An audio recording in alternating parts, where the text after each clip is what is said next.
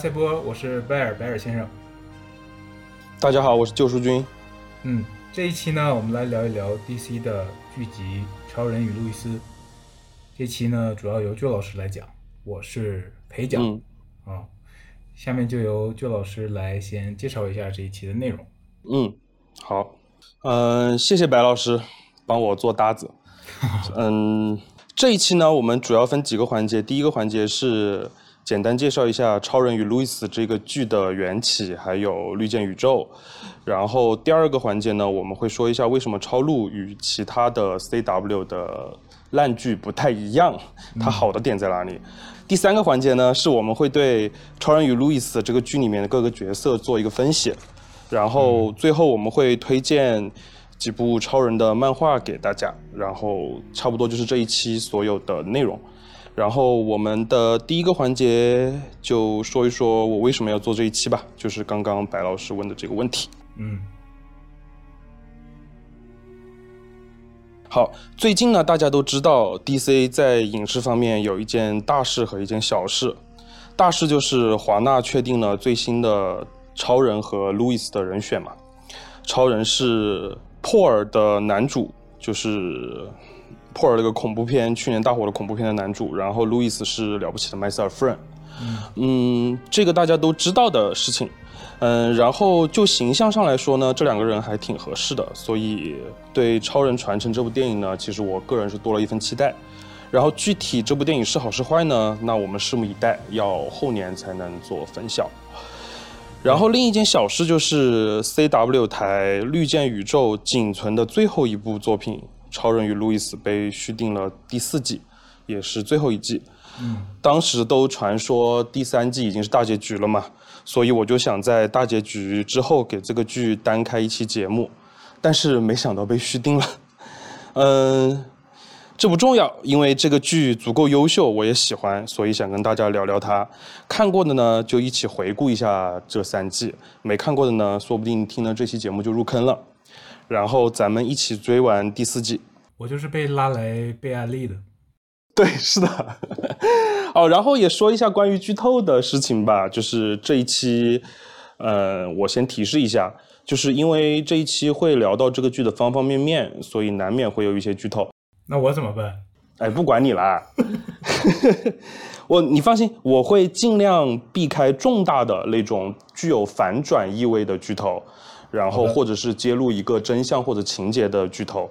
然后个人认为呢，这个剧在一些比较细微的情节点上被剧透，不会影响整体的看剧的感受。嗯、因为我们都知道 CW 台的剧，而且又是超人这样主题的剧，肯定会沿用很多漫画的内容，所以我觉得说一说和漫画的联系啊，这些东西都不算是剧透吧。嗯，然后嗯，因为大家刚听到了，就是白老师也没有看这个剧，所以如果我有那种紧急要剧透的地方，白老师会帮我刹车的，就是透了重大剧情的地方。我怎么帮你刹车？我都不知道。你那也是啊，那就这样吧。好，OK，大家随心所欲，反正相信我们安赛波，嗯，好吧，我不会让没有看过剧的各位丧失看剧的快感的，嗯，好的，好，OK，这就是我要做这一期的理由，嗯，OK，那接下来呢，呃，就由舅老师先来简单介绍一下啊，超人与路易斯》这部剧。好，OK，介绍这个剧的话呢，要从 CW 的剧《绿箭侠》第一季第一集开始说起。OK，从盘古开天辟地说起。没有没有，开个玩笑。就这里尽量简短的说一下《超路》这个剧是怎么出现的吧。嗯，如果要从绿箭侠开始说起，真的太漫长了，这个节目时间也不够，大家也不会想听的。嗯嗯呃，绿箭宇宙嘛，就是 Arrowverse，就是华纳旗下 CW 台在二零二一年开始规划的一个独立的 DC 宇宙的项目。二零一二年绿箭侠刚开播的时候，堂哥这个角色就火了嘛，就是因为以前没有影视作品开发过绿箭侠这个角色，然后大家就觉得挺新鲜，然后也不叫绿箭侠，叫绿箭侠，叫堂哥。嗯，到二零一四年的时候，嗯、绿箭宇宙就引入了闪电侠，然后也是由绿箭的一个联动机把巴里·艾伦这个角色引出来的。然后这个宇宙后面的剧越来越多，包括 Super Girl，Super Girl 是从 CBS 买来的，但是这是另外一回事了嘛。嗯，还有明日传奇、黑闪电，还有蝙蝠女侠。就是这些东西加起来就统称为绿箭宇宙。嗯，但是这里为什么没有提到今天要聊的《超人与路易斯》这个剧呢？嗯，这个原因在后面，等会儿说。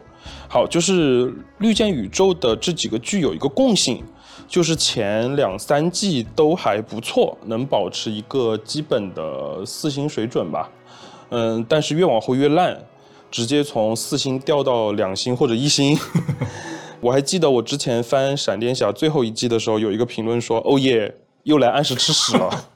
”我当时就笑疯了。然后这个短评就反映了一个事嘛，就是剧越来越烂，但是还是有人在追。嗯就表示收视率还是有一定的基数的，就证明了就是说，虽然剧烂，但是大家还是舍不得这些角色。嗯，至于为什么？绿箭宇宙的剧越来越烂呢，其实这就是 C W 的传统异能，因为一般都是开篇不错，然后帅哥靓女，青春无敌，嗯，剧情也还算新鲜，但是越到后面就越来越缺乏想象力，一味的去重复之前的剧情，各种注水，然后导致整个剧就又臭又长。嗯，好。这个时候要说到超录了，就是大家都对绿箭宇宙不抱希望的时候，超录这个剧出现了。超录的这个超人，他最早出现的时候呢，并不是在超录这个剧的第一集，而是先在 Super Girl 中间客串了。后来，这个超人出现了之后，居然发现还挺受欢迎的，于是后面就宣布超人与路易斯的剧集项目立项了。嗯，呃，当然这跟当时。在大荧幕和小荧幕上都没有超人的形象出现，这个事情有关，跟华纳的整体规划也有关。然后这个剧在立项的时候呢，制片方、制片人他就有意的想和绿箭宇宙拉开一点距离，想减少联动。嗯，这样的话更加方便没看过绿箭宇宙的观众入坑嘛。嗯嗯，毕竟这是超人，这不是绿箭宇宙中间那些十八线的那种超英哦。当然了，就是闪电侠不算十八线。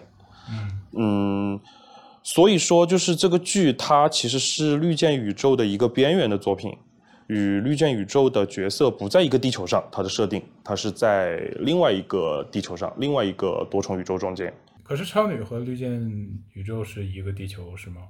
超女，然后闪电侠、绿箭，严格意义上来说，只有闪电侠和绿箭在一个地球上，超女也是在另外一个地球上。然后之前的联动是闪电侠冲破了这个多重宇宙的屏障，跑到超女这边，啊，然后超人也不跟他们在一个地球，超人不跟之前的任何一个角色在一个地球，但是也有联动的情况出现，就是冲破了多重宇宙的限制，啊，它就是这样一个形式联中联动的。我看过超女的第一集，那个地球有超人啊。哦，那个地球的超呃超女的第一集的那个超人是怎么一回事呢？因为当时那个嗯，华纳没有松口，不允许让超人这个形象出现在超女的电视剧中，嗯，所以只能台词中间被提及，出现了一个背影，对，背影也 OK，但是不能出现超人这个形象啊，因为当时好像是呃，对，当时是 JL 院线版的 JL 还在上映的那一两年，所以就是不允许有角色出现，以免混淆嘛。然后，当 JL 的院线版过去了几年之后，超路这个项目才启动，啊，差不多是这么一回事。所以，超女那个宇那个地球的超人是超路的超人吗？你这个问题问得好，就是根据我自己的理解，然后包括后面好像我有看到官方的一个通报吧，大概的意思就是说。在超女这个地球上的超人，其实是超路那个地球上超人的二重身，就是说他们沿用一个形象，然后是，但是是在不同的地球上面，大概就是这么一个情况。呃，嗯，但是至于当时超女的电视剧中间有没有明确的说过，呃，关于几个地球之间的联系，这个我已经记不清了，因为已经看太久了。哦，如果如果有听众朋友有如果有哪位听众朋友能比旧老师解释的更清楚，可以欢迎在评论区解答我。对，是的，嗯，帮我补充一下这个疏漏吧。总结一下，我想说的就是说，超路的这个超人，他在绿箭宇宙别的剧集中间出现过、联动过，但是超路本身这个剧集基本上没有过绿箭宇宙的主英雄来客串过，只有几个配角来客串过，大概就是这么一个情况。嗯，就是说，嗯，你说它属于绿箭宇宙吧？其实也不完全属于，你说它不属于吧？但确实这个角色是从绿箭宇宙中间诞生的，大概就是这么一回事。就是属于绿箭多元宇宙体系。对，而且尤其是，而且尤其是在嗯呃绿箭侠完结之后，然后今年闪电侠也完结了，所以超路的联动的可能性就更少了。哦，基本上相当于一个独立剧集的存在，可以大家忽略绿箭宇宙，直接从超路开始看，也完全不受任何影响，不需要有任何嗯强迫症一样的心理负担。嗯，差不多是这个意思。嗯，OK，那关于超录这个剧怎么来的，我就简单介绍到这里，因为今天的重头是说这个剧的内容。嗯。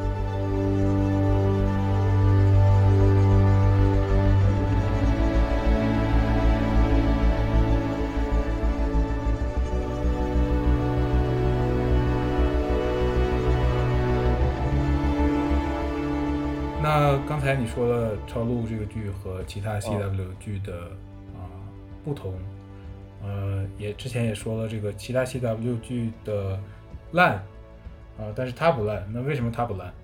我想了一下这个问题哦，它可以从好几个方向来回答。嗯，我先说一说第一个理由吧。第一个理由应该是这个编剧的班底，就是。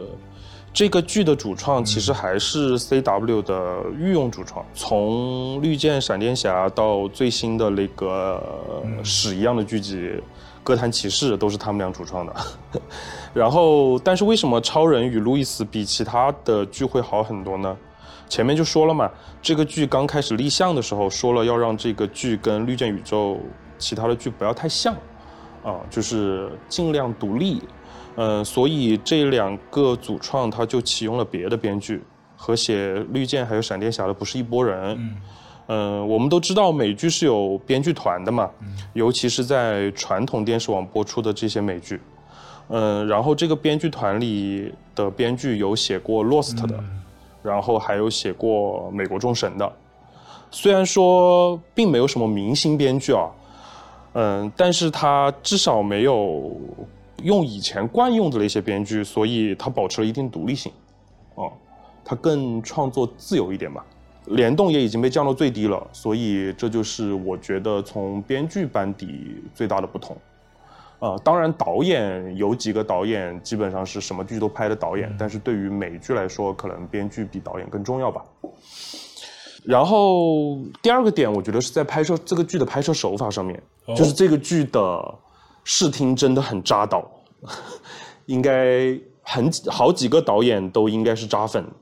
嗯，就比如说有两个角色在 talk 的时候啊，就是大家知道 CW 剧传统异能就是 talk，啊，就是两个人一定要谈心 这么一个呃惯惯例吧。就是呃其他的剧在 talk 的时候就是 talk，就很平淡，但是这个剧在 talk 的时候。他会用一些比较特殊的打光的方法，啊，就是比如说扎导，他其实挺喜欢那种很遥远的地方射过来的那种，呃，逆光，就是让画面里有一点漏光的效果。还有就是 BGM，BGM 也谱的很像钢铁之躯，然后在谈话的时候也会作为一个，呃，就是。底音、背景音，然后加融入进去，就让那个谈话变得非常带感，哪怕只是在说一些婆婆妈妈的事情。呃，对，然后还有就是这个剧的主创，他一开始在立项的时候就说这个剧的视听是，呃，像电影看齐的，比如说画幅比也和普通的剧不一样，然后摄影啊，还有分镜头的设计都是电影化的，嗯。嗯，还有比较重要的像扎导的一个点呢，其实就是打戏。嗯，这个剧打得很猛，就比如说第一季苏弗曼和他同母异父的哥哥泰尔罗打的时候就很炸裂，就是一拳毁一栋楼的那种，啊，就而且他飞行的时候也有音爆啊，然后包括就是包括人物的一些动作设计啊，都很扎导，就很容易让扎粉很激动。然后哦，说一句就是这个剧的特效不能说很好吧，肯定达不到电影级别，但是在美剧中间已经算不错了。嗯。然后第三个点，我觉得是这个剧的文戏写得很好。刚刚也说到 C W 喜欢 talk 嘛，没有 talk 的部分就不是 C W 的剧了，可以这样说。但是超录的这个剧，它的 talk 和别的剧的 talk 不一样。嗯，呃，因为超录这个剧它的设定是超人的中年时期，超人已经和路易斯，然后还有两个儿子，都是青少年一起生活，所以而且又回到了 Smallville 这个小镇。所以这个 talk 中间，所以这个剧的 talk 中间，它含有很多关于婚姻、家庭、育儿的这些内容。我有看到说，主创他在写文戏的时候，他找的那个美剧的榜样是《雪山镇》和《胜利之光》。嗯，这两个剧都是神级的、评分非常高的家庭剧。嗯，所以这个剧一开始就把自己放在了一个比较高的呃位置。嗯，应该也是不想辜负超人这么一个经典角色吧。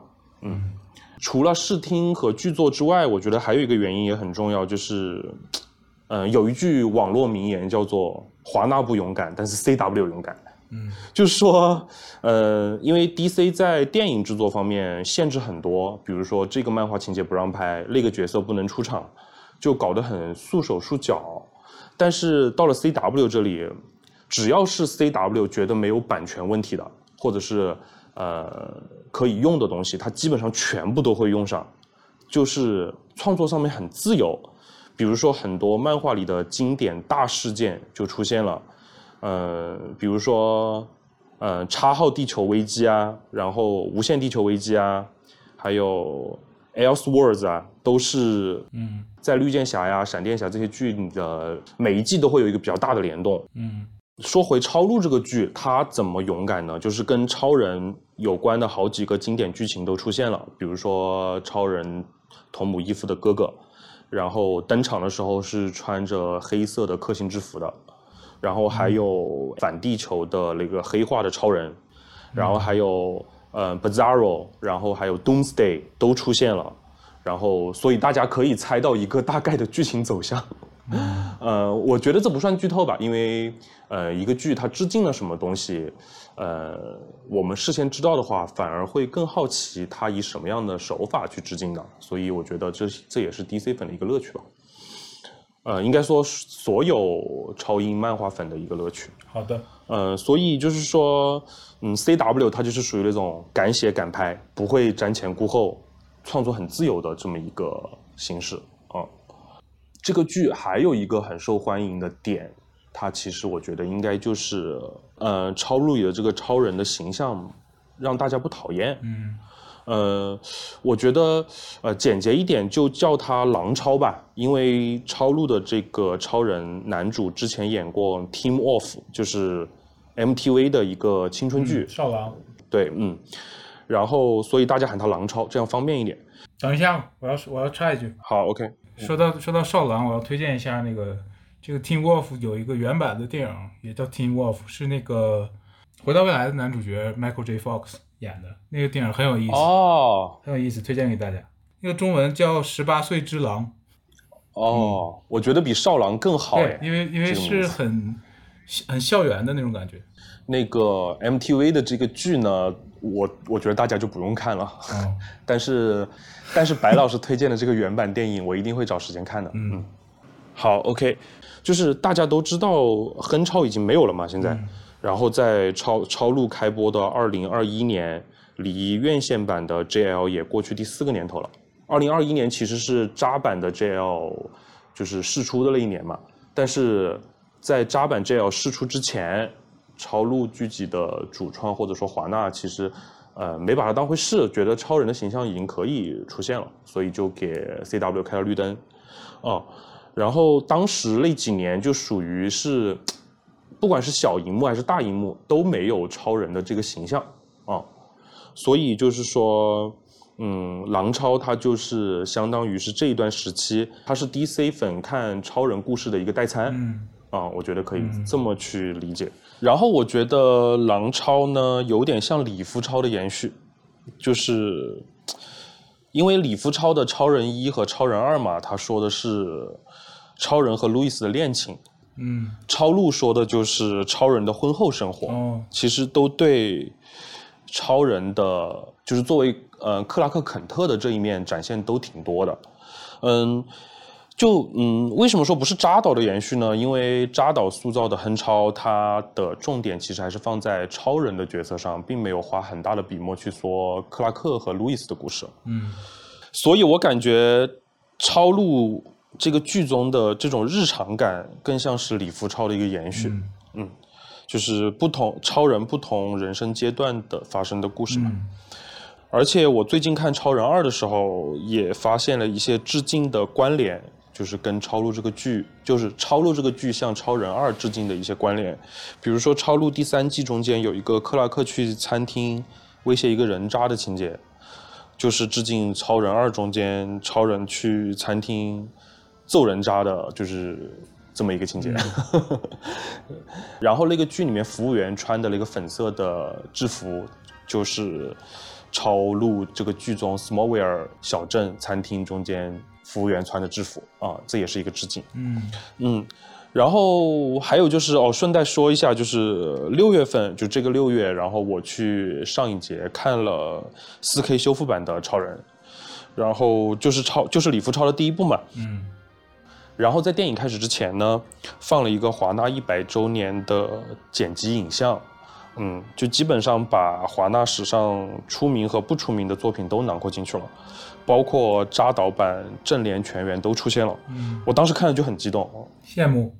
嗯，然后这个紧急它最后一个镜头是闪电侠，嗯，在我看完嗯李福超第一部之后，我大概两三天内，然后就看了闪电侠的点映，然后闪电侠的电影中间也出现了李福超的 CG 影像嘛，就是缅怀他缅怀李福超嘛，嗯，所以我就感觉很神奇，而且真的挺感动的。就这种奇妙的联系，我觉得应该是只有 DC 粉能够感受到。嗯嗯，顺带说一下李夫超版本的前两部吧。嗯，我觉得第二部，呃，我看的是理查德·唐纳剪辑版，是白老师推荐给我的。嗯呃，看完之后，我比第一部更喜欢。嗯哦，呃，尤其是路易斯想尽办法证明克拉克就是超人的情节，嗯，就很幽默，嗯，很好，很有趣，然后也展现了两个人物的很强烈的性格特点。嗯，还有一个点就是超人失去了自己的能力之后，他的那种落魄感，那种浑身就是鼻青脸肿，然后一个人回到北极的那种感觉，嗯。很让人很能让人共情，而且这个情节也让超人显得更人了。对，嗯，所以这就是为什么李福版一直是一个最经典的超人啊，就是，呃，我不能说他是最好的超人，但是在时间的长河中间，在影史中间，他就是最经典的超人。嗯，我想听一听白老师聊一聊《超人二》，因为你给我安利的时候没有说为什么喜欢他的原因，我想听你在这里说一下。嗯，我觉得主要的还是最主要的，也就也就是你说的这个这个他失去能力这部分。嗯他失去能力之后，在那个餐厅里的那个场景，可能是我在所有超级英雄电影里最喜欢的场景之一吧。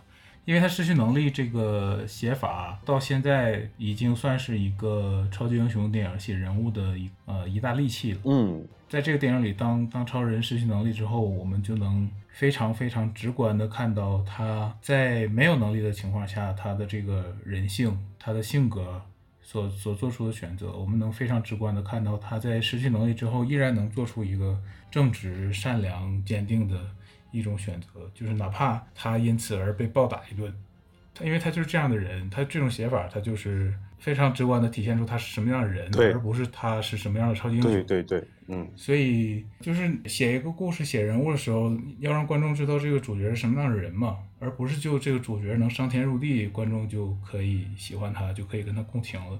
只有观众呃知道他是什么样的人，能带入他，观众才能更跟他共情嘛。这个写法也后来被很多超级英雄电影嗯学习过，比如说啊老版的蜘蛛侠，就是山姆雷米版的蜘蛛侠，对，他也失去过能力。呃，还有很多很多超级英雄电影，我一时想不起来更多的例子，但是都很多都用过这个写法。所以，所以之前就这一点也是之前我一直说，超人二是很重要的一部超级英雄电影，也就是因为这个，也是因为这个我很喜欢。然后另外就是这部的反派是佐德嘛，佐德将军，佐德将军这个反派。呃，虽然后来也出现过，但是这个更早。佐德将军这个反派和超人能力相同，我觉得这是呃，他是一个好反派的原因，主要原因之一。因为他们能力相同，然后他们一个在光明，一个在黑暗，所以他们就是能力相同，选择不同，就走的道路不同，所以这个是很是一个对比，这个是很好，所以他是一个好的反派。嗯嗯，我我主要就想说这两点。嗯，你刚刚说的这个光明和黑暗的道路啊。这个在超度的剧里面也有体现，然后等会儿会聊到。嗯，OK，我们刚才呃说完了这个环节，说完了超人和路易斯这个剧为什么好，然后焦老师也说了很多这个剧讲了很多他们婚姻家庭生活的故事，这个也是我比较喜欢看的，因为我是一个老太太。嗯，可能大家也会比较好奇超人和路易斯婚后的生活是什么样的，然后他们抚养孩子是什么样的。呃，接下来我们让焦老师来介绍一下这几个剧中的人物。嗯，好。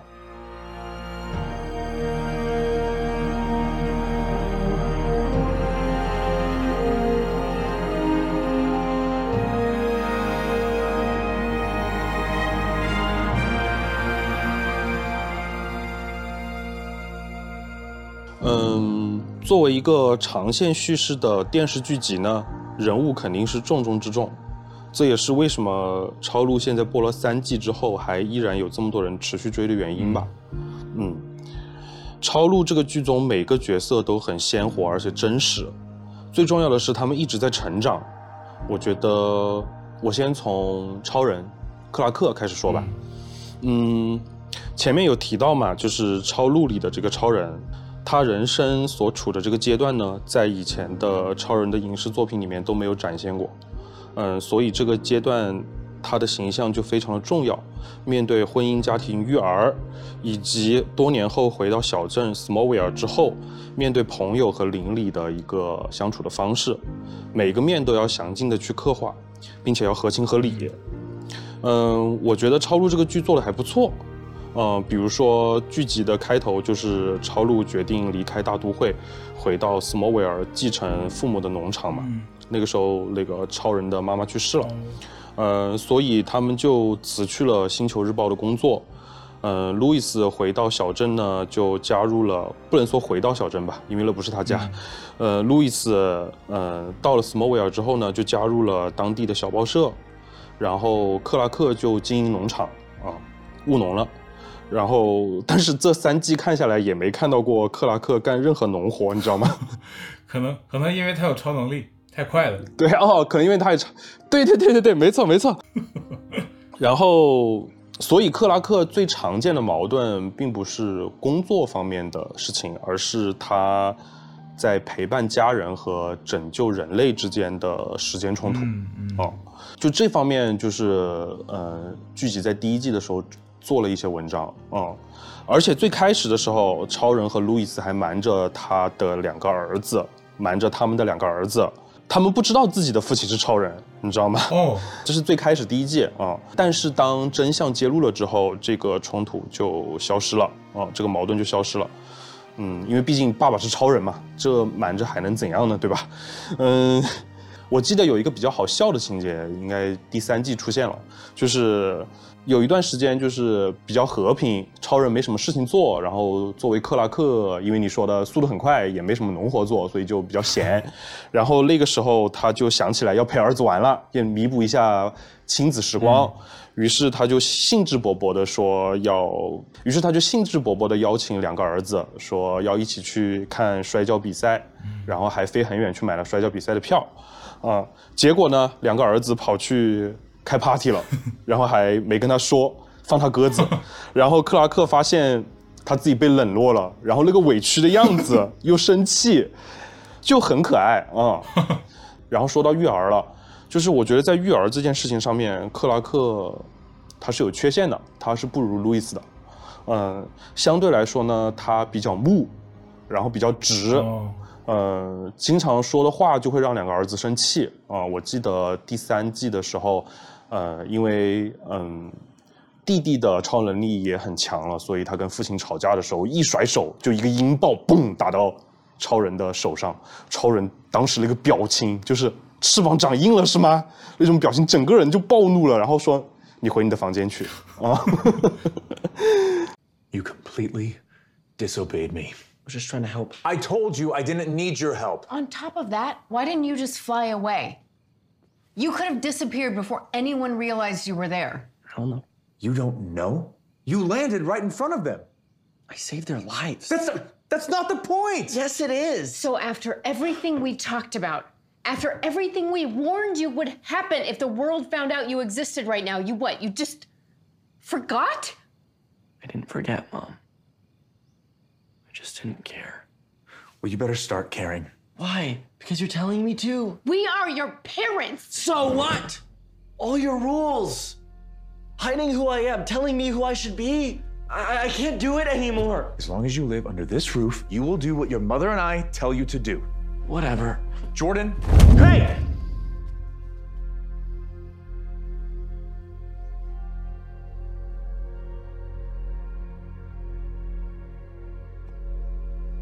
You go up to your room, and you do not come out until we tell you to. And don't you ever do that to me again.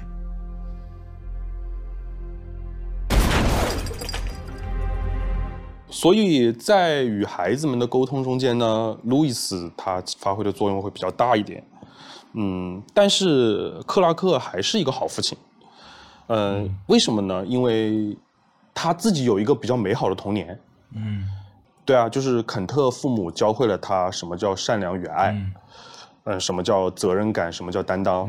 所以这一点来说，他这个父亲当的肯定比蝙蝠侠要好很多了。你看蝙蝠侠他的几个儿子都变成什么样了？就，嗯，好，这里就今天就先不聊蝙蝠侠，嗯。然后这个剧中间，其实我更喜欢的是超人作为丈夫的那一面，哦嗯，就是，嗯，比如说第三季，路易斯得了癌症，然后要接受一个比较漫长的治疗，要反复化疗啊，还要做手术，然后路易斯的心态就变得很不稳定，居然还有绝症情节。对，绝症情节就挺韩剧的，对吧？但是这个剧处理的还挺好的，我后面会聊到。哦然后路易斯就变得很强势，嗯，就是那种说一不二的那种，自己的病自己做主，别人不能干涉，嗯哪怕是家人。哦、他生病之间选择的那个医院，正好是他需要调查的那个医院，所以他就是利用，呃。化疗的期间去调查，就真的很拼，是一个工作狂嘛。哦我们都知道路易斯，嗯，路易斯在这一段期间就变得很极端，情绪很不稳定，然后是克拉克劝说要他对自己的身体负责，然后要他积极的接受治疗。呃，路易斯最后才以一个比较平和的心态去面对的，所以我觉得克拉克真的是一个很好的丈夫，很好的倾听者和呃感受者和提倡者。嗯，中间有一个情节我印象挺深的，就是克拉克他自己也去参加了一个互助会，这个会上的人全部都是亲人患癌的人。哦哦哦，就是在一个家里面嘛，如果有一个绝症病人，其实那个家里面的其他成员也是饱受折磨的，他们也需要一个宣泄的出口。对啊、为什么我觉得这个情节我挺喜欢的呢？因为超人他比起普通人来说，他更需要这个互助会。为什么呢？因为超人的故事中间啊，其实有一个很悲凉的内核，就是，嗯，你无法拯救每一个人。嗯嗯，比如说，嗯，前一段时间我看了超人的一个漫画《四季》，然后中间有讲到，就是超人的父亲去世了嘛，就是超人面对父亲的病逝，有一句台词，他是这么说的：“他说我能够上天入地，我能够拯救几乎所有人，但是我拯救不了这个我爱的人。”嗯就是说他对生老病死是束手无策的，哦，我觉得就是说，超人他比起普通人来说，他内心有一种更深刻的愧疚感。嗯，我觉得愧疚感也是，呃，善良的人很容易有的一个很内耗的东西。对，所以你这么一说，那么他参加互助会这个情节就更加彰显了他是一个善良而且正义的人，对吧？对，又体现了是超人原生的这种最美好的品德。嗯，这就是我为什么喜欢路易斯患癌这个点、这个情节点嗯的一个原因。嗯，让我印象很深刻。然后这个剧呢，它有一个习惯，就是它现在播了三季嘛，然后每一季它都会有一个贯彻一整季探讨的主题，一个问题。嗯，比如说第一季它探讨的就是 DOD，呃，就国防部，它为了反制超人，就做了一套克星的武器啊。然后这个武器后面被反派拿去用了，然后莱恩将军还一直瞒着超人这件事情。嗯，超人当时知道了就很生气嘛，因为呃，Samuel Lyon 同时是 DOD 的国防部长，同时又是自己的老丈人，然后居然还瞒着他，就感觉，呃，克拉克感觉就是老丈人对自己不太信任，还留了一个后手。嗯，其实这个点在正联很多故事中间都出现过。嗯，比如说蝙蝠侠呀，蝙蝠侠在每一个故事中间他都会留一个对超人的后手，对吧？嗯，因为面对一个绝对强大的力量，反制武器是必要的，是绝对必要的。即使面对的对象是超人，是一个真善美的化身，对吧？然后在超路这个剧里面呢，超人最后同意了 DOD 继续研制反制克星人的武器。啊，因为反制的不仅仅是他嘛，还有他当时他那个邪恶的哥哥，嗯，然后有一个情节就是超人他到了他哥哥的那个孤独堡垒，他哥哥的孤独堡垒是建立在沙漠里面的，然后有一个装置是可以给超人洗脑的，让超人变成邪恶超人。嗯。但是克拉克他抵制住了这种诱惑，所以那个他老丈人就是 Samuel Lyon 就决定把这个武器销毁，啊、因为他发现超人是可以抵制住诱惑的，就更加信任他了嘛，就这么一个情节，这段怎么有点七龙珠的感觉？说不定就是一个致敬呢。然后在第二季的时候，第二季的主线问题是超人的身份问题，就是超人对自己身边的人隐瞒身份的问题。刚刚有聊到，就是第一季的时候，嗯，超路两夫妻把真相告诉了自己儿子嘛，在告诉之前就已经挣扎了很久，嗯，然后到了第二季的时候，因为小儿子 Jordan 他的能力越来越强了，加上就是镇上的几个邻里之间的关系越来越密切了，纸已经包不住火了。就在那种情况下面，Jordan 就告诉了自己的女朋友，然后超人告诉了他的青梅竹马，然后路易斯告诉了他工作的伙伴，就所有人都知道了，你知道吗？然后这个告诉的结果是什么呢？就是当一个人隐瞒了真相很久，在告诉身边另一个亲密的人的时候，那个被告诉的人他会很愤怒，他会很恼羞成怒，就是怎么去化解这种矛盾，这也是这个剧第二季在一直讨论的一个主题。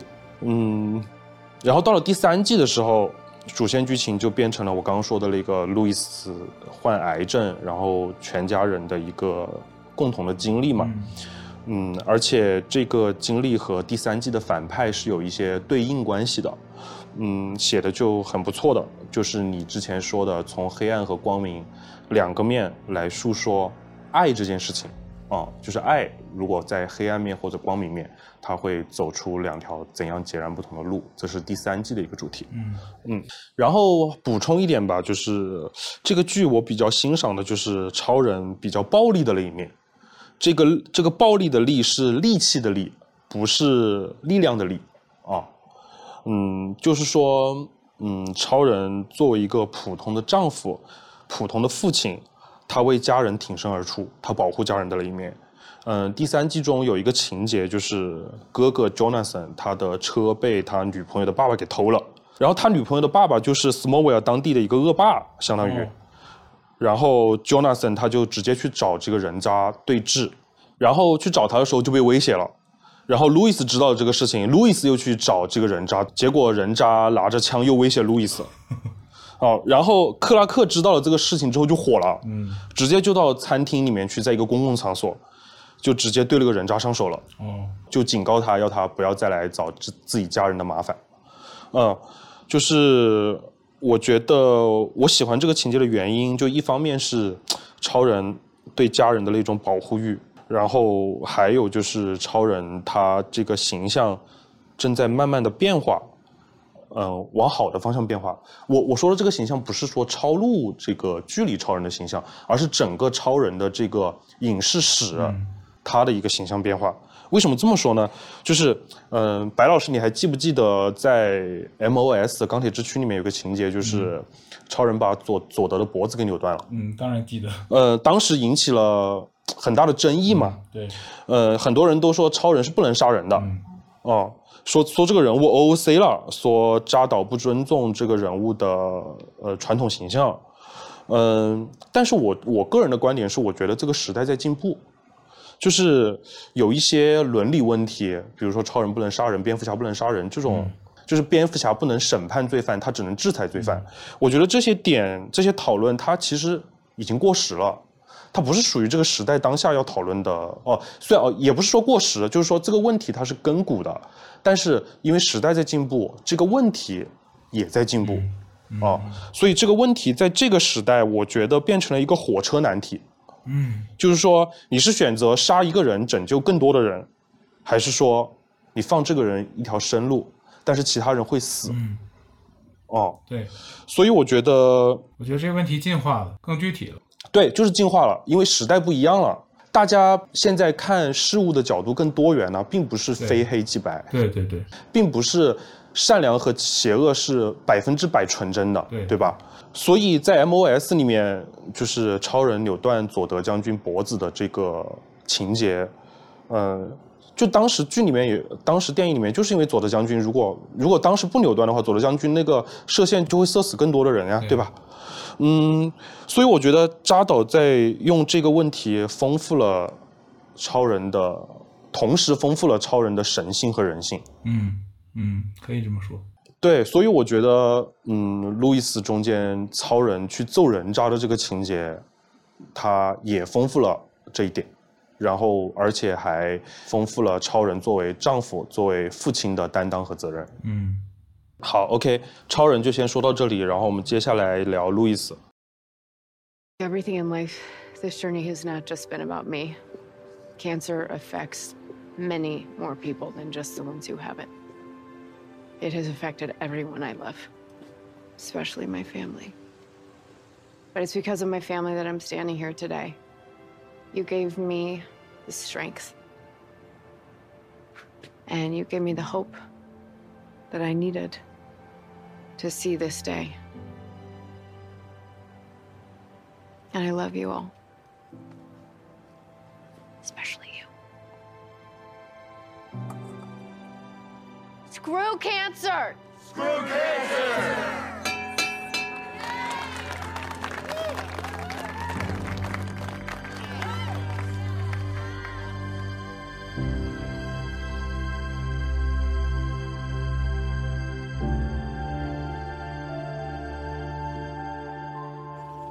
这个剧叫《超人与路易斯》嘛，所以路易斯他与超人是同等重要的绝对的主角。嗯嗯嗯，我很好奇路易斯，因为我我那个那个演员，我之前我很很早的时候追过格林，她是女主角，我觉得她挺好看的。哦，我想起来了，我想起来了，我想起来了。对，嗯，格林那个剧我追完了第一季，好像第二季没看，我好像追了五季呢。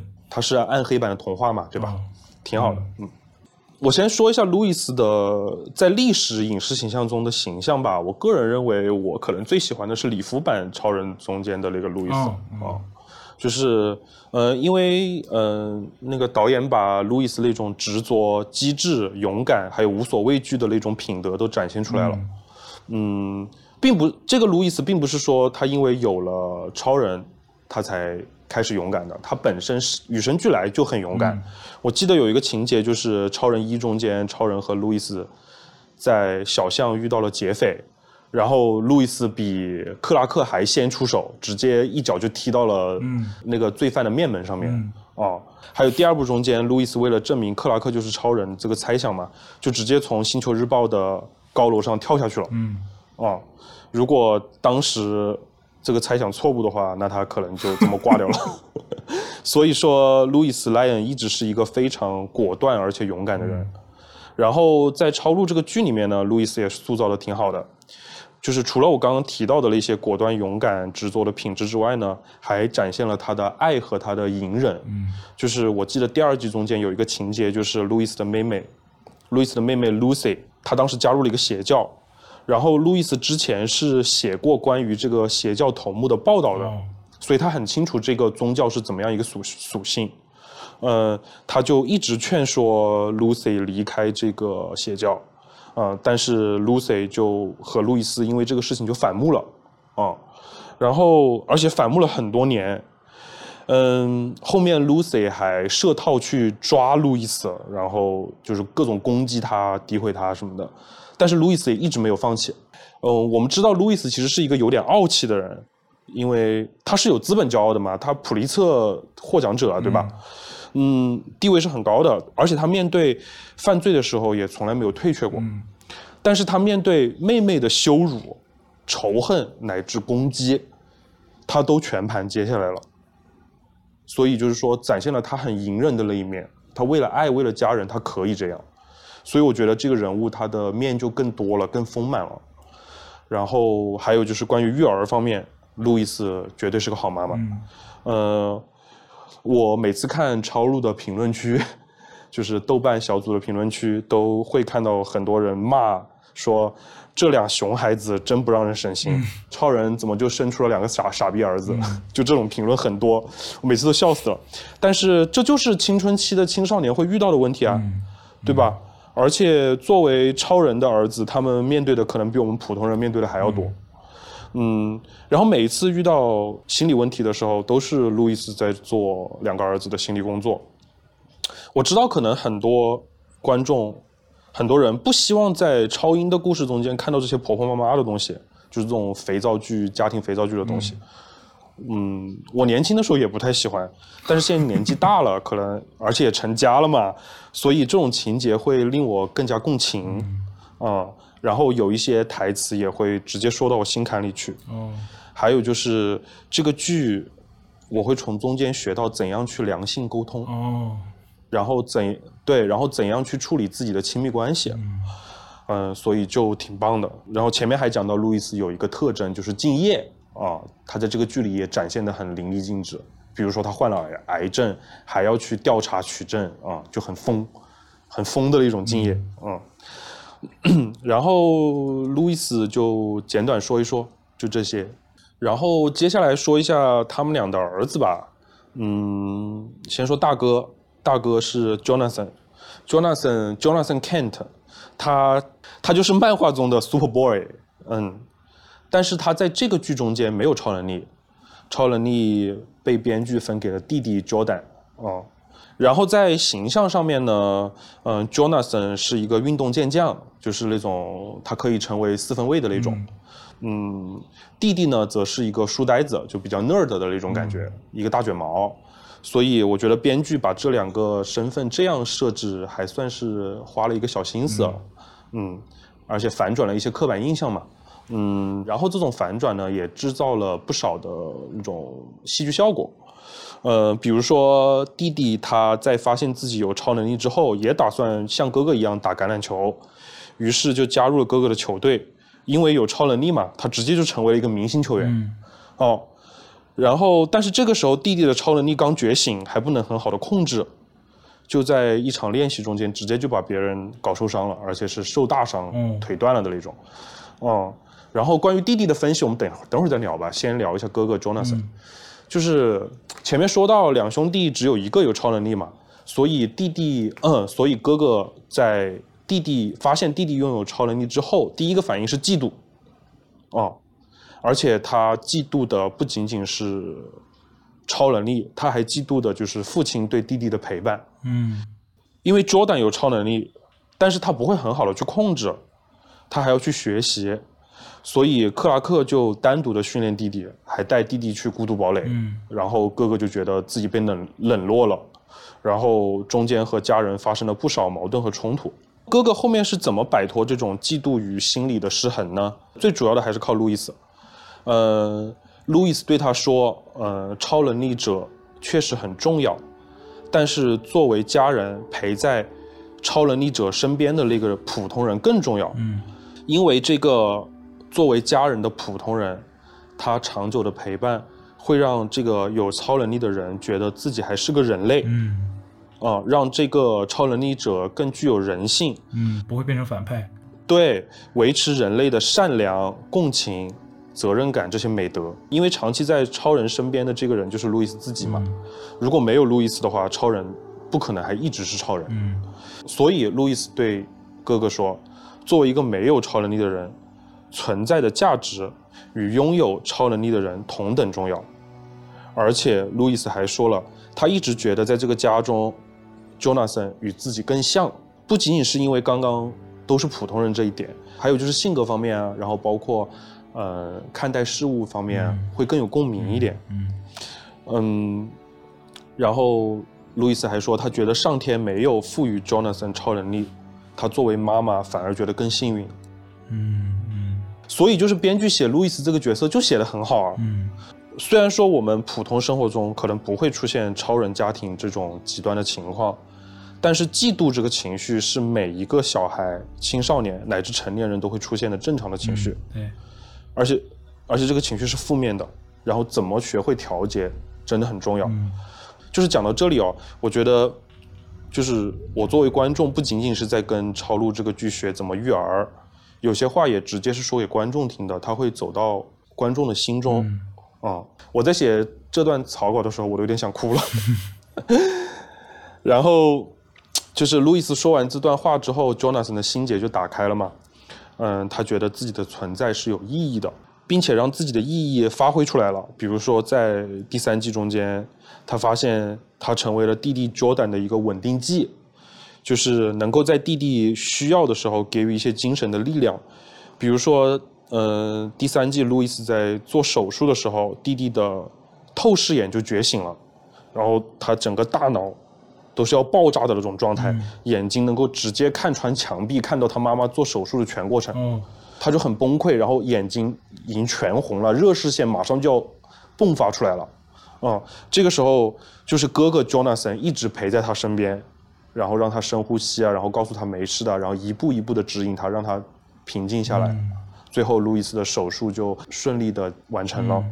嗯，还有一点就是哥哥 Jonathan 他在两兄弟中间他更有担当和责任感。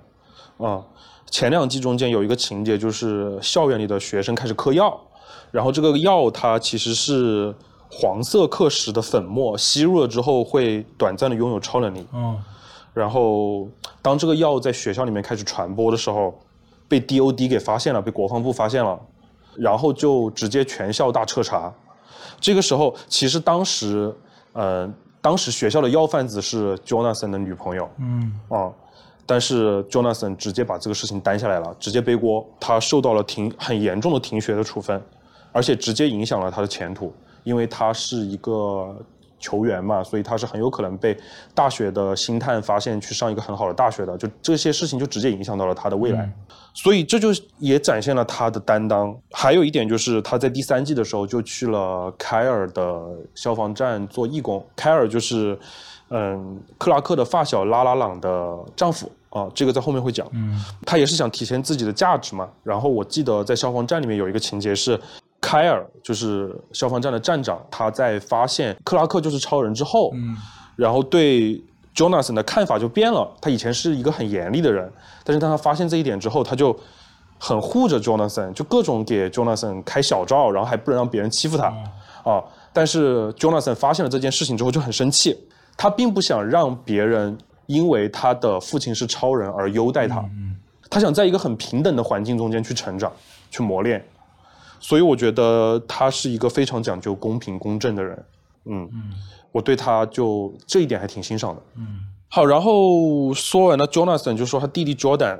就是 Jordan 他是一个比较敏感的人，他有一种 nerd 的那种自卑感在里面，嗯与生与生俱来的有一点那种感觉。呃，然后这种自卑感呢，在他获得了超能力之后也存在，所以他一直就不是太自信，然后也很容易情绪化。所以相对来说，可能两兄弟里面他会是比较熊的那一个吧，很多人都比较喜欢骂他傻逼。这种自卑感呢，呃，在全家人一步步的就是帮助下面，然后包括他获得了超能力之后，他学会了怎样，呃，使用超能力之后，他的自信就越来越强大了。但是自信越来越强大了之后，这种自卑就变成了一种自大，变成了一种自负。然后在第三季中间有一个情节就是。他把去拯救别人变成了一种炫耀，嗯，就是说，虽然他的同学都不知道他就是 Super Boy，但是在大家讨论 Super Boy 的时候，讨论那个神秘的身影的时候，他在旁边就一直说：“我觉得 Super Boy 也是一个英雄，呃，他跟超人一样，也是一个很伟大的英雄。我觉得，就是大家不要对他有什么成见，就是那种有点 show off 的那种状态。”然后他在说这个话的时候，他的前女友还在旁边。就是说，呃，就是他需要处理的这种情绪问题很多。这个剧中间贯彻三季的一个关于他的剧情线，其实更多的是他跟他的这个小女友分分合合的一些事情。嗯嗯，相对来说可能会比其他的角色稍微肥皂化一点啊。然后这个人物也没有其他角色成长的那么快，但是我觉得就是说，嗯，因为这个剧还有第四季嘛，就期待他在第四季里面能把他的这个人物弧画的更满一点。嗯，关于 Jordan 就先说这么多吧。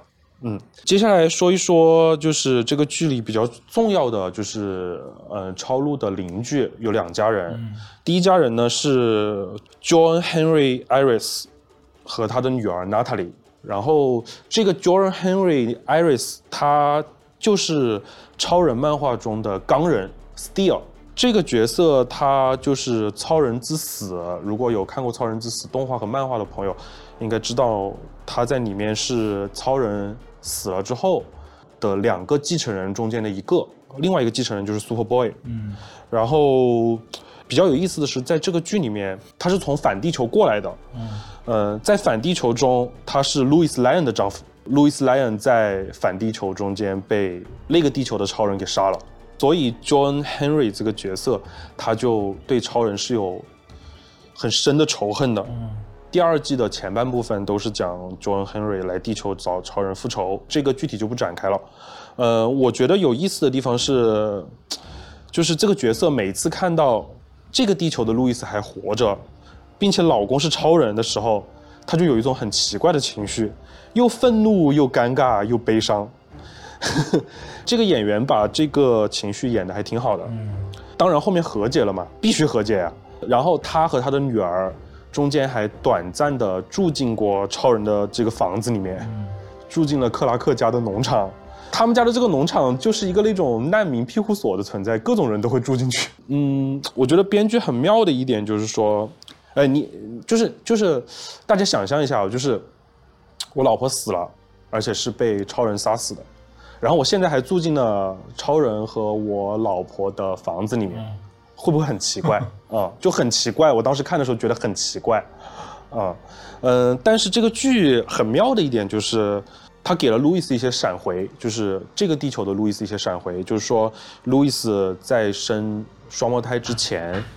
嗯，他夭折过一个女儿，然后他当时想给那个女儿取名就叫娜塔莉。嗯，所以这个娜塔莉出现的时候，路易斯就感觉他跟这个女孩有一种很深的羁绊。嗯，嗯，所以最后艾瑞斯一家和超路一家就变成了一种超越邻里的存在，就是更像是亲人。然后两兄弟也把娜塔莉当成了自己的亲姊妹，就是本来是一种很微妙、很奇怪的关系，就变得非常有爱了。所以我觉得编剧还挺聪明的。然后另外一组邻居呢，就是超人的青梅竹马，呃，拉拉朗他一家。我之前看评论说这一家人好像没有什么存在的必要，完全就是为了家庭肥皂剧拖延时间。但是我个人觉得还挺 OK 的，因为拉拉朗这个角色在漫画中间就是一个很温柔的角色，而且他是一个最开始就教会克拉克什么是爱情的一个角色。最重要的是，他是 Smallville 这个小镇的一个象征。嗯嗯、在剧里面他一开始是校长嘛，然后后面变成了镇长，因为他一生都没有离开过这个小镇，所以他的思维方式与生活习惯都是非常小镇化的。当然，我这里说的小镇化，并不是说小镇很陈旧啊，它也是很现代化的一种思维，包括给小镇做一些改造啊，然后让小镇更进步啊这些东西。然后超人一家在这个剧中间和拉拉朗一家的互动呢，其实也相当于是就是大都市回来的那种思维和一些小镇式思维的一些碰撞，就还挺有意思的。然后还有一些关于这个家的情节，比如说拉拉朗的老公凯尔出轨了，然后包括他们的女儿 Sarah 有心理疾病，就是这些情节，我觉得也是把这个剧关于家庭的这个部分给拓展的更宽了，嗯啊，探讨的主题更多了。然后，嗯，比如说一个丈夫他犯过错，他该怎么去面对自己的家人，或者是一个女孩她在青春成长期中的一些创伤该怎么去应对，而且追求她的还是 Super Boy，嗯，他怎么处理这些关系，怎么应对这些情绪，都写的挺好的。嗯，好。然后说完了邻居之后，就是我想说一下反派。这个剧每一季都有两个比较重要的反派，然后也花了很大的篇幅去书写反派之所以成为反派的原因。我觉得这可能也是剧集相对于电影来说的一个优势吧，它有更长的叙事的时间。嗯，然后比如说第一季超人的哥哥，比如说第二季超人的反面那个穿黑衣的超人，其实他也是因为生活环境与经历过的创伤，才变成了才变成了黑化的样子。就是说这些角色他并不是纯粹的恶啊，他是有原因的。我个人比较喜欢的可能是第三季的反派，第三季的反派就是 Bruno 和他的妻子 Pia。就是这对夫妻他们的遭遇其实和第三季超路他们一家的遭遇有点类似，就是说他们也是一起面对疾病嘛。这两对夫妻呢，他一个在黑暗面，一个在光明面，然后但是他们所做的抉择是完全不一样的。嗯虽然都是为了爱，但是完全不一样，就形成了一个很深刻的对比，就像你之前说的佐德将军和超人的一个对比一样。嗯嗯哦，所以这也是我觉得这个剧它没有丢失超人叙事中间的这些方法的一个证据吧。好，关于这个剧的人物就暂时聊到这里了。这些人物都很立体。嗯。如果听众朋友有一些跟我不同的感受或者相同的感受，其实都可以在评论区告诉我们。嗯呃，然后我想补充一点，就是这个剧的配乐很棒。啊、这个剧的配乐师是 Dan Romo，嗯，Dan Romo 他是他最早的一个配乐是给《南国野兽》那个电影配乐。哦哦，是他呀，对，呃，然后他最近的配乐作品是《十一号站》，哦，就是就是我们在那个上半年总结的节目里面，鲍老师聊到的那个剧，嗯嗯大家也可以去听一听那。应该很好听，《南国野兽》就很好听。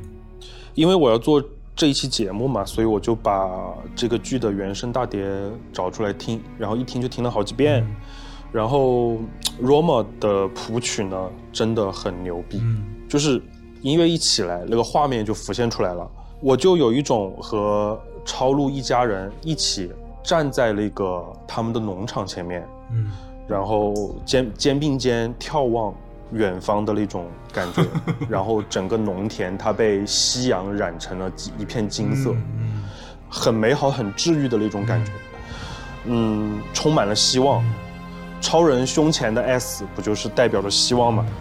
所以，超人与路易斯这个剧呢，它就从方方面面都展现了超人这个核心的美德，这个精神内核就是希望。嗯。这种希望是会给人力量的，对，嗯，所以这就是我为什么很喜欢超人这个角色，然后也很喜欢超路这个剧的原因。嗯。好，OK，超路呢这个剧，我们知道 CW 续订了第四季嘛，也是大结局。然后我目前有看到新闻说第四季的预算被缩减了，哦，就是前几季平均每集都有三百万美元的制作费用，但是到了第四季就只有一百万美元了。哦，嗯，所以这个，所以这个剧就已经开始砍人了。比如说，路易斯的爸爸莱恩将军，还有拉拉朗的老公，可能都不再是连续演员了，可能是客座演员了，会出场的很少，还可能会在特效方面会有一定的影响。嗯，但是我觉得编剧如果能维持前三季的这个剧本水平的话，超录第四季还是会好看的。嗯嗯，就希望嗯、呃这个剧组能给超录这样一个故事线画上一个圆满的收尾吧。嗯好，OK，关于超人的节目呢，以后还会单独再做，还会持续的做。嗯，我看白老师最近看了不少超人的漫画，你有没有什么想要推荐给听众的？漫画的话，其实我也没看的也不多。要推荐的话，推荐就是你说的《超人四季》嗯，那本儿真的是很好看，能看哭的一本儿超人漫画。我同意。别的我看的也不多，接下来我还会继续补几本的。我觉得我们在《滚岛的超人》上线之前，应该还是会做超人的节目的。嗯就是我们会说一说我们为什么喜欢超人，嗯然后也会把超人在影史和漫画中间的形象都梳理一遍。嗯哦，可以应该我觉得会是一期不错的节目。嗯嗯，可以。但是这个 DDL 有点久，因为滚岛二零二五年才上超人呢。哦，不着急，超人超人已经存在这么多年了，不差这两年。对，没错没错。你有你有要推荐的漫画吗？哦，好，我也说一句吧，就是关于四季的这个漫画，就是我是真的看完之后，呃眼泪水在眼眶里打转了，因为它的叙事的重点是放在，呃，超人是小镇男孩的这个身份上，哦，嗯就是，嗯，整个故事就是一个归家的故事，回家关于回家的故事，所以看完这一本会想家，嗯，然后，呃，还我还想推荐一本超人的漫画，我正在看，还没看完，叫做《秘密身份》。哦，然后它的设定挺有意思的，就是说的是，呃，在一个世界上面已经存在超人这个漫画角色了，但是有一对父母给他的小孩取名叫克拉克肯特，然后他从小他就是一个普通小孩，但是从小就各种被嘲笑，因为他跟超人有一样的名字，所以大家就经常拿这个事情嘲笑他。嗯但是他有一天真的有了超能力，但是当他有了超能力之后呢，他决定隐瞒。但是在隐瞒的同时，他又想要去做一些好事，又想成为一个英雄，所以他每次在做好事的时候，他就飞行的很快，让别人看不清他的样子啊。但是还是被拍到了，然后他在这个中间就很痛苦，因为他不想让自己的身份揭露给家里人带来困扰，给家里人带来灾难，甚至说。呃，然后这个故事它跟四季一样，它是分了四个章节，它这四个章节分别是超人的，呃，就是儿童时期，然后在青年时期，在呃星球日报做记者的时期，然后还有呃结婚的婚后时期，然后还有呃老年时期，啊、就是我暂时还没有看完，但是确实是一个很棒的故事。嗯好，嗯，关于漫画就聊这么多。嗯，那好啊、我们这期就聊到这儿，欢迎大家订阅安赛波，也欢迎把我们的节目分享给你的小伙伴们。如果对这一期节目大家有什么想说的，可以在评论区啊、告诉我们。也欢迎大家到我们平时比较常用的豆瓣儿关注我们的新动态。OK 啊、感谢大家收听。最后由鞠老师为大家推荐一首歌。OK，谢谢白老师这一期的辛勤付出。我在这里为大家推荐一首 Big Thief 的《Change》，是一首充满治愈力量的歌曲。这首歌也出现在了《超录》第三季第十一集。那我们下期再见，大家下期见。拜拜。Okay.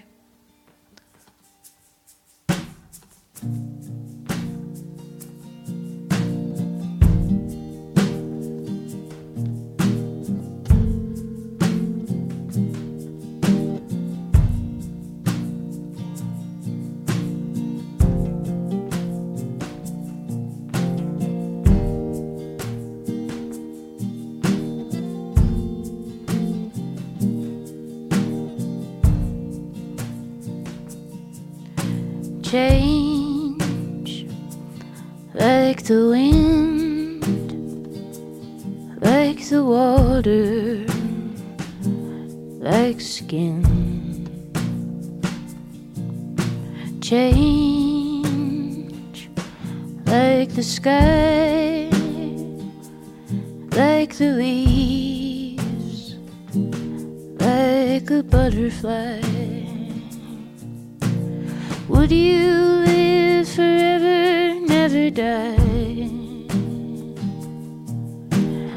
everything.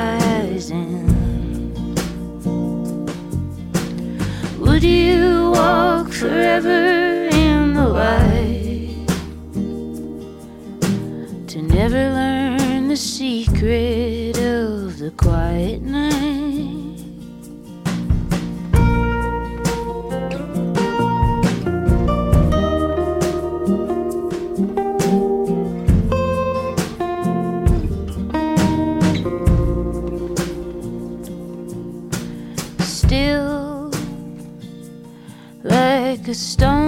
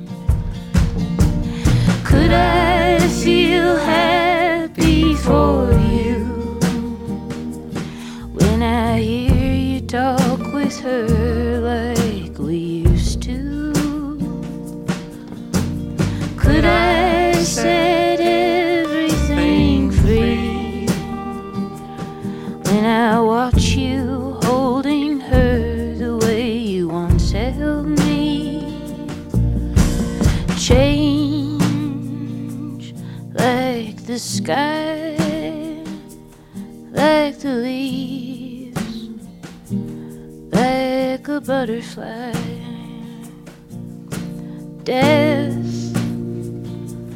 Like a dove.